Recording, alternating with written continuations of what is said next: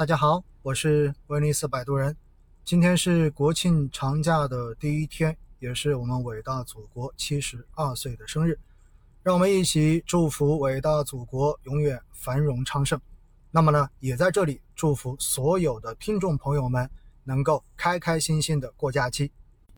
既然是放假，建议大家呢暂时远离市场的喧嚣，也没有必要去关注自己的基金到底是涨还是跌了，因为反正在这些天中间，你的基金净值不会有任何的变化。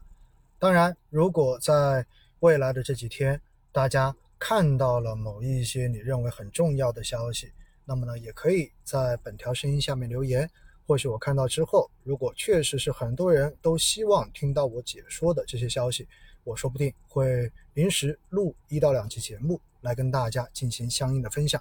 总之，投资是为了让生活变得更好，不要让投资成为了生活的负担。好好享受你们的假期吧，谢谢你们。